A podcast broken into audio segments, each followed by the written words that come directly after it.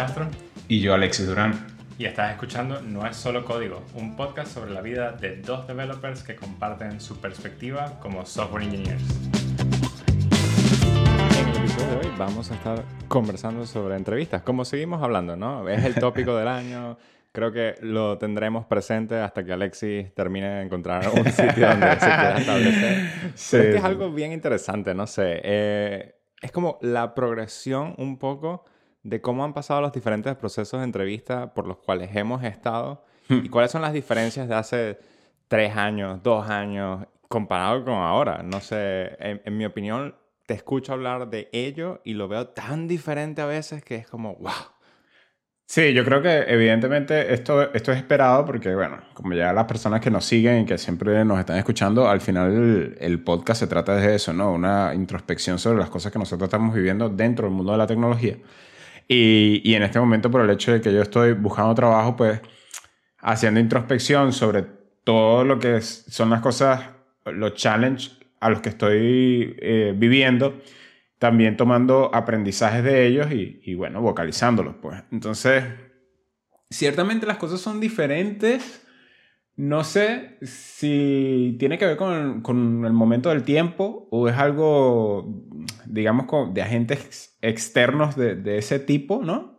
O si tiene que ver con el hecho de que estoy aplicando a un rol o a roles que son diferentes. Exacto, que son diferentes a los que alguna vez apliqué. Entonces, mm. Mm, creo que puede ser eso.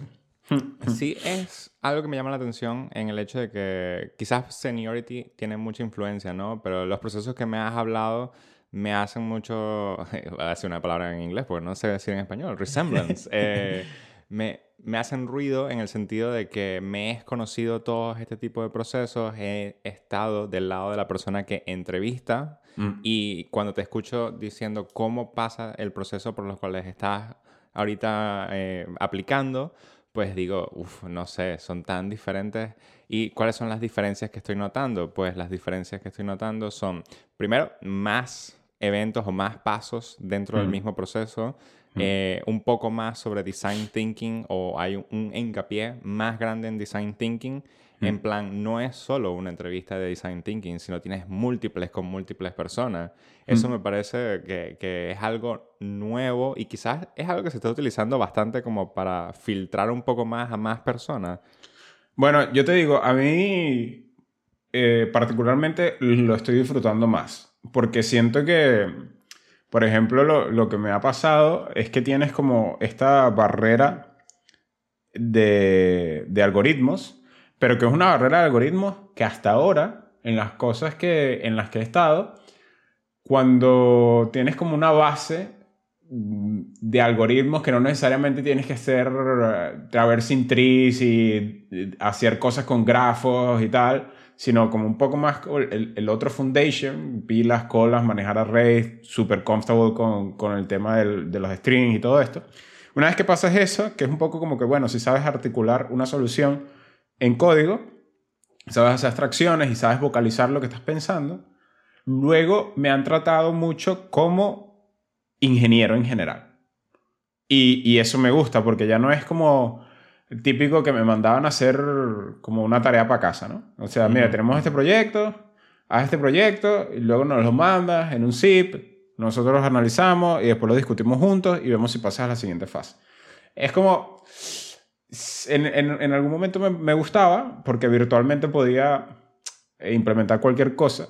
Eh, entonces tenías como el tiempo tú tranquilo, no estabas con mucha presión y tal, pero es súper time consuming. O sea, el último que hice me tomó como cuatro horas. Entonces siempre es como entre tres y cinco horas. A pesar de que la gente siempre te dice como que no inviertes mucho tiempo y tal. Pero tú quieres dar todo lo mejor de ti y quieres, quieres mostrar que de verdad te, te importa. Entonces eso te consume muchísimo tiempo. Es muy curioso cuando lo, mencionas, ¿no? Porque también considero que me gusta un poco el hecho de que te manden un ejercicio a la casa en vez de que sea una entrevista con lead code, etcétera, mm. en donde tienes un tiempo muy, muy poco para demostrar exactamente mm. cómo eh, articularías una solución y qué tipo de soluciones realmente puedes demostrar que puedes hacer. Eh, Pero la industria pasó como de, no, no queremos más lead code porque es demasiado grind, que tienes que estudiar cosas que no vas a utilizar en la vida real, a mándame un ejercicio y es la vida real, pero entonces después pasamos a, no, pero este ejercicio parece que estoy codeando para ti y me deberías pagar por hacer este ejercicio. sí, totalmente. Y entonces ahora es de nuevo, bueno, ahora es una combinación entre el lead code, pero también mandarte un mini ejercicio. es como, wow. Sí, pero ahorita, por ejemplo, lo que te digo que, que, estoy disfrutando es que una vez que pasas esta barrera de, digamos, lead code o algoritmos, eh, la última que tuve fue mucho de háblame en el broader sense, o sea, en general de todo. Si, si yo te digo a ti, mira, tienes este screen que tiene un chat y ese chat eh, hay, un, hay un puntito que ya como usuario sabemos que si estás online o offline, pues, entre comillas, el challenge está en uno, darte cuenta que está el puntico, describir puntico como un componente, donde lo vas a poner, ta, ta, ta, pero también hablar que probablemente eso es un online, offline, cómo lo vas a implementar, qué cosas seguramente necesitas en el backend y, y ese tipo de cosas. Entonces ya comienzas ya a hablar de todo. Por ejemplo, el típico search bar también es hablar de no solo del componente dentro del frontend, sino qué hay dentro del en el backend para que este search bar tiene sentido. Este, entonces ya empiezas a hablar de cosas como Elasticsearch, de Fuzzy, Fuzzy Search y, y qué tanto qué tan fuzzy puede ser ese, ese search. Entonces es como que ya para responder esas preguntas, al menos tu experiencia te tuvo que haber dado la oportunidad de exponerte, más allá de que si no lo has implementado, no lo has configurado, de exponerte y saber que eso existe y que es necesario para el feature que te están pidiendo en la entrevista. Totalmente. Ahora, eh, el fin de semana tuvimos una discusión bastante larga entre amigos de un par de entrevistas que estuviste, que llegaste emocionado explicándonos exactamente qué fue, cómo pasó, qué, qué fue bueno de la entrevista y cuáles fueron los errores o, mejor dicho, oportunidades para mejorar. ¿Cuáles son tus uh, áreas de oportunidad? bueno, básicamente eh, hay una cosa muy key que se la tengo que, que de hecho, agradecer a, a, un amigo que estábamos hablando un par de cervezas y tal. Entonces yo le digo, yo le digo como en la situación en la que estoy y un par de dudas que tengo con respecto al proceso en general y mi perfil. Y me dice, bro, pero ¿por qué no lo preguntas? Y yo, oye, tienes razón. Me dice, sí, porque es que yo siento, me dice él, que uno va al, proceso de entrevista y cuando la de recursos humanos te dice algo, tú sientes que esas, esas, esas son unas reglas. Sí, ya está. O sea, tú no puedes hacer más nada ahí. La tableta de Moisés está establecida en piedra. Exacto. Y dije, ¿verdad que sí? O sea, ¿quién, quién, quién dijo que eso es así? Entonces, eh, mandé un email y básicamente lo, lo que le dije le dije, bueno, mira, tengo mi background en frontend, porque eso también me ayudaba. Parece que me estaban mandando mucho al backend. Entonces yo como que hice, no pushback, sino que, mira, estoy tranquilo. Exacto, estoy tranquilo de hacer todo esto, pero que sepas que si hay algo de frontend, no me, no me molesto.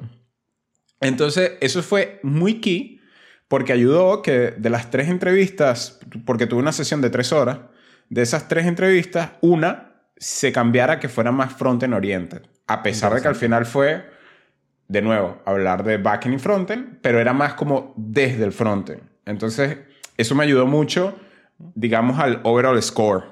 Y lo otro es que una cosa que le había pasado a este amigo, él me dice, mira, yo estaba haciendo una entrevista en Spotify y en el, me hicieron uno de Design System y luego me pusieron un tool Ah, ahí, digamos, como es remoto y todo esto, eh, que yo no entendía cómo usarlo. O sea, era que si quería hacer un cuadro, no sabía dónde darle clic. Que si quería borrar esto, no sabía dónde darle.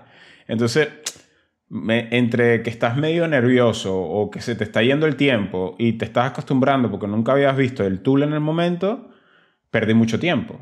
Claro, claro. Entonces, desde ahí yo dije, bueno, ¿y por qué no le pregunto? Le pregunto, mira, ¿me puedes decir el tool de lo que vamos a utilizar. Y, y, ojo acá, ¿eh? Ojo al tambor. Le, le dije, ¿y qué es o cuál es el gol de las siguientes entrevistas y qué es lo que vamos a estar evaluando? Entonces esa, esa entrevista, e, esa pregunta fue un poco open-ended Porque ella me hubiese podido hacer, bueno, vamos a estar evaluando tu capacidad de resolver problemas, por decirte. Realmente, eso, estaba pensando, ¿qué, ¿qué, te va a decir? Exacto. Porque eh, era lo suficiente open como para yo recibir información o no y, y, que al final la interpretación fuera de ella, ¿no? Porque como nunca lo había hecho y no sabía si, si me estaba como overstepping en algo que no debería estar preguntando, porque es como que le digas al profesor, mira, el examen de mañana, eh, más o menos como cuáles preguntas te gustarían poner mañana, ¿sabes? No, no, considero que sea así, no. Es más como, mira, más o menos qué temas vamos a cubrir y mm. qué párrafos debería analizar un poco más. claro, claro. ¿En dónde debería hacer énfasis? Entonces, claro, esa respuesta que me dio ella, me dijo el tooling, que me permitió a mí como que dar una, una, una miradita rápida y, y, entre comillas, tratar de, de, de saber cómo la iba a utilizar para los tópicos. Me dice, mira, vas a hacer data modeling, System Design y va a haber una Frontend Oriented. Entonces, claro, ya yo saber los tópicos, me puse a leer de esto, pam, pam, pam, pam, pam. Y creo que mi desempeño hubiese cambiado muchísimo, o bueno, no muchísimo, pero eh, no hubiese sido tan bueno en ciertos aspectos si no hubiese hecho eso, porque ciertamente también tuve, de esas tres, hubo una que fue terrible. Bueno, ahora me comentar un poco más de eso, pero primero quiero recalcar el hecho de que me gusta bastante que no es romper las reglas, sino es no hay reglas. Quisiera saber exactamente cuáles son y te estoy preguntando desde una manera bastante friendly, ¿no? Dime más o menos en qué áreas debo enfocarme, cómo estás tratando tú de buscar una persona para la empresa y si yo soy realmente esa persona, pues déjame demostrarte, ¿no? Que puedo serlo en, en esos tópicos específicos. Sí, exactamente, exactamente. Y a veces uno, uno siente que cuando estás en una posición de que, por ejemplo, estás buscando trabajo, como que el, tú... Que no la persona el poder sobre ello. Exacto, como que la persona que te va a emplear ahí está, o sea, todo lo que digan ellos, eso es, y ya está. Y tú no tienes ni voz ni voto y, y, confórmate con el favor que te están haciendo, cuando realmente no es así. Es una relación un poco más horizontal en la que, bueno, déjame ver en qué, en qué puedo yo servir acá, dime tú qué es lo que estás buscando y vamos a ver si, si hacemos fit y ya está, ¿no? Correcto. Ahora, volvamos al tópico. ¿Qué, qué oportunidades de mejora hubo? sí, por ejemplo... te fue fatal. ¿Cómo, ¿Cómo, que te fue fatal? Sí, lo que pasa es que... Define fue, fatal. Sí, fue chistoso. Porque sabes que eh, JavaScript tiene como, como unos gotchas, ¿no? Como... No, siempre. JavaScript y que 1 más 1, 2.0333. Entonces me tropecé con uno porque de alguna manera la idea que yo estaba articulando, la manera en que, en puse la solución, pues nada, yo mismo me, clavé mi cuchillo. Entonces, ¿qué sucedió? Básicamente lo que estaba sucediendo era que en JavaScript, como ya ustedes pueden saber, los objetos, eh, si tú tienes una referencia a un objeto y la modificas en cualquier parte, como que vas a seguir escribiendo, vas a seguir mutando ese objeto, ¿no? En ah. memoria, sí, sigue siendo el mismo objeto en memoria. Exacto, la referencia al objeto se mantiene, ¿no? Entonces, lo mismo pasa con, con un array. Y básicamente yo estaba pushando un array de arrays y estaba metiendo un array en el index 0, un array en el index 1 y un array en el index 2, por decirte algo. Pero de la manera en que escribí el código, el 0, 1 y 2 era el mismo array.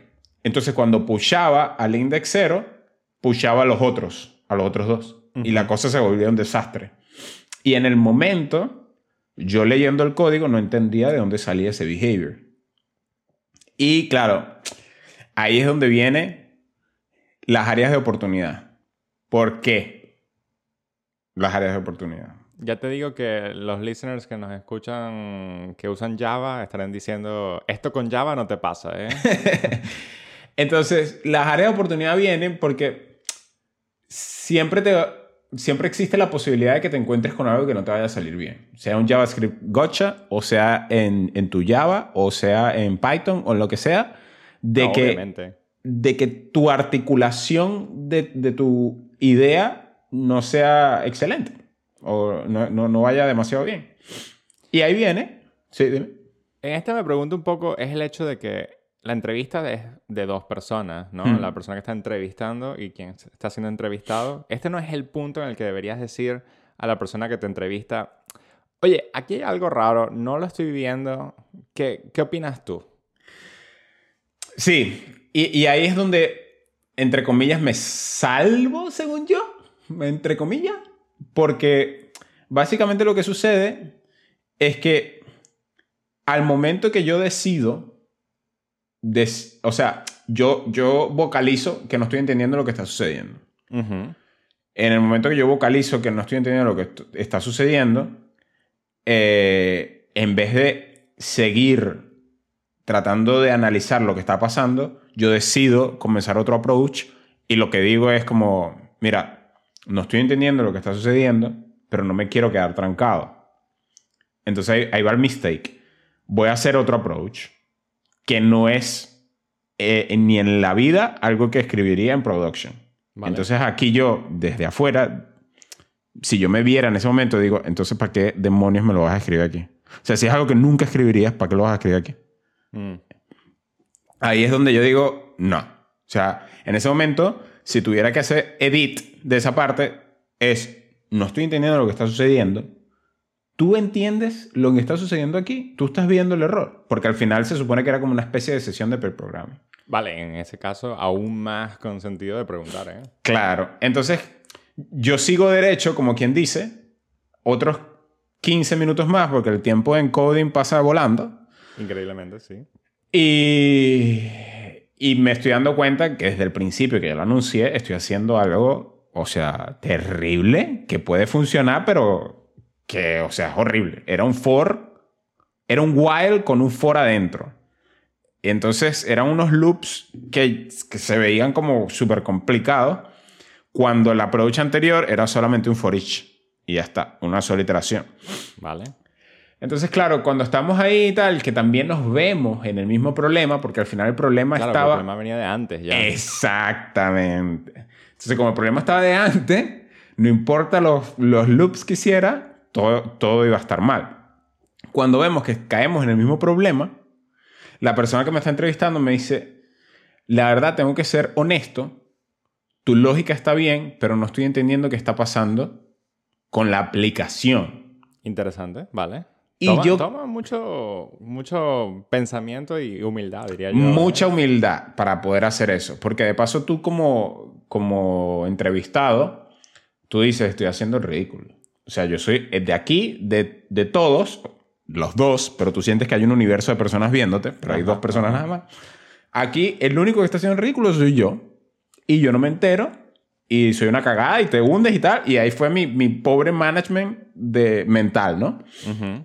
Ojo que también la entrevista me tocó a las 10 de la noche, así que me, puedo, me, me quiero excusar ahí un poquito, pero bueno, no pasa Influye, sí influye. nada. Entonces, eh, total, total, él me dice eso, yo en ese momento descanso, hago así como que, "Uf, por lo menos no soy yo nada más. Pero, pero, yo también me como ese bias que él dice, como que hay un bug en algo raro que es más grande que nosotros porque lo que está escrito está bien. Y al final, en, en programación, el 0.0001% de las veces la culpa es del lenguaje, código, librería, aplicación. El otro 99.99999% eres tú que estás escribiendo algo, bro. O sea, Está- la computadora el no está se- entre la pantalla y el asiento. exacto, exacto. Si vas a ser tú, el problema eres tú, no, no le eches la culpa a más nadie. Entonces caí yo también un poco en ese loop y eso también hizo un poquito más difícil las cosas. Sí que es verdad que él al final eh, lo arregló. Llegamos a la conclusión de que, ah, claro, tengo un array acá y, y lo estoy tratando, esto, lo estoy metiendo en el mismo array en todos lados y era como que, ¿cómo lo hacemos? Y él lo reescribió y jaló. Vale. Pero ya había pasado 45 minutos y tenía 50 minutos pa- para, para hacer todas las cosas que, que tenía que hacer. pues. Vale. Entonces, bueno, ahí es donde yo digo que me fue mal. Ahí tengo varios takeaways, aparte de, la, del- de lo de la mentalidad. Pero también hay otras cosas que hubiese podido hacer mejor. No, tiene sentido. O sea, creo que eh, Cosas que me gustaría analizar un poco más de todo esto es lo que tú dices, hundirte en la mentalidad de, no, bueno, sabes, estoy siendo juzgado eternamente por todos los programadores que han existido antes de Exacto. dentro de esa entrevista porque estoy fallando, cuando realmente es el hecho de decir, o no sé qué está sucediendo acá y me podrías dar una mano porque... Mm. También estás en un ambiente de alta presión que no se refleja para nada la situación de la vida real cuando estás realmente programando. Exacto. Y segundo, no eres la única persona viendo el mismo código. También esa otra persona tiene opiniones y quieres ir escuchando cuáles son esas opiniones. Exactamente, exactamente. Entonces, es, es, también un poco jugar con las herramientas que te están dando. Si a ti te están diciendo, esto es una selección colaborativa, tenerlo en mente, pero es, es tenerlo es tenerlo en mente de una manera muy distinta a, a, como lo tendrías en tu día a día de trabajo, porque como tienes 50 minutos, tú tienes que, de hecho ahorita que lo voy a vocalizar, es exactamente lo que voy a hacer en las próximas entrevistas. Tú tienes que tener claro cuál es tu toolset. Es como que tú tienes tu cinturón y, y antes de entrar a la batalla tú dices, ok, aquí tengo eh, preguntarle a la persona, aquí tengo googlear, aquí tengo respirar cuando me esté cuando me esté estresando. Aquí tengo no empezar otro approach simplemente porque no estoy entendiendo qué es lo que pasó con el primero. Todas esas cosas, hacerle un inventario. Y el otro, el otro tool que les voy a dar, que a mí me parece que es increíblemente útil, es que normalmente cuando tú tienes estos problemas de, de programación, tú tienes como un test assertion. Algo que tienes que pasar de rojo a verde. Lo que sucede es que a veces esos test runners están hechos a mano por el developer que te va a entrevistar y entonces es simplemente algo como para que salga success, pero no es súper friendly en temas de que es verdecito y ves las diferencias y tal, pum, pum, pum. Entonces, eh, tú tienes que entender que ese test data que él está haciendo y, y ese assertion es el que tú tienes que cumplir al final, pero no es necesariamente con el que tú tienes que trabajar. Y eso es muy, muy key. Porque, por ejemplo, en el problema que yo estaba resolviendo, estábamos trabajando con un test data que tenía objetos gigantescos, con muchos atributos que al final no eran necesarios para lo que yo estaba articulando en ese momento. Yo pude muy bien haber no solo reducido el array de objetos que tenía, que eso sí lo hice, como para tratar de ver, pero como los objetos eran gigantes, igual daba, daba igual, yo pude haber cambiado esos objetos por string y hubiese visto en 30 segundos qué era lo que estaba sucediendo. Hubiese visto la duplicación súper fácil. Y eso es algo que, que de alguna manera está linkeado a lo que estamos hablando de lo de las reglas, entre comillas. Hay reglas que tú te pones porque tú te las inventas. O sea, ¿quién te dijo a ti que tú no puedes cambiar el test data? ¿Quién te dijo a ti que no tocaras eh, los assertions? O sea, ¿Quién te dijo a ti que tú no puedes escribir código ahí? Eso está bastante interesante. En cierta forma me recuerda un poco a qué es programar, ¿no? Minimizar la cantidad de problemas que tienes o simplificar los problemas que tienes en problemas más simples que puedas resolver más rápido y que en general resuelvan el problema mayor.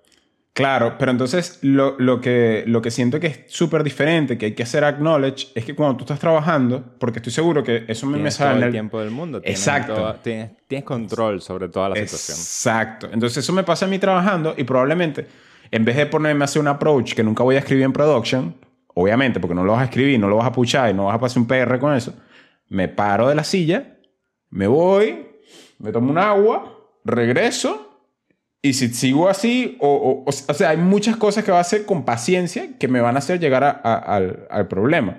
Pero en ese momento, es de nuevo, creo que lo, lo, que me va a llevar de esta conversación que estoy teniendo contigo es el inventario de tooling que tienes. Entonces, para entrar entre todas las cosas que ya mencioné, uno de, de, de, ese, de esos tools es eso, cambia el test data créate tu test data que sea para, para tu debugging para, o para el problema que estás resolviendo. No te quedes con lo que te dieron. Haz que las cosas sirvan para el proceso de iteración que vas a ir llevando, pero no te quedes nada más con lo que te dieron. Totalmente. Bueno, yo creo que no puedo agregar nada más a esto. Así que bueno, ya saben, como siempre, todas las semanas estamos aquí hablando un poco sobre nuestra experiencia en el mundo de la tecnología. Arroba no es solo código, es el Twitter de nuestro podcast. Arroba Castrolen, Luis Castro, pero ojo, ojo, ojo. Ojo, que Luis está ahora en Mastodon. Ojo. Arroba Durán, la Alexis Durán en Twitter todavía y también estoy en Mastodon, pero bueno, ahí vamos y nos siguen dejando saber lo que quieren escuchar. Nos vemos.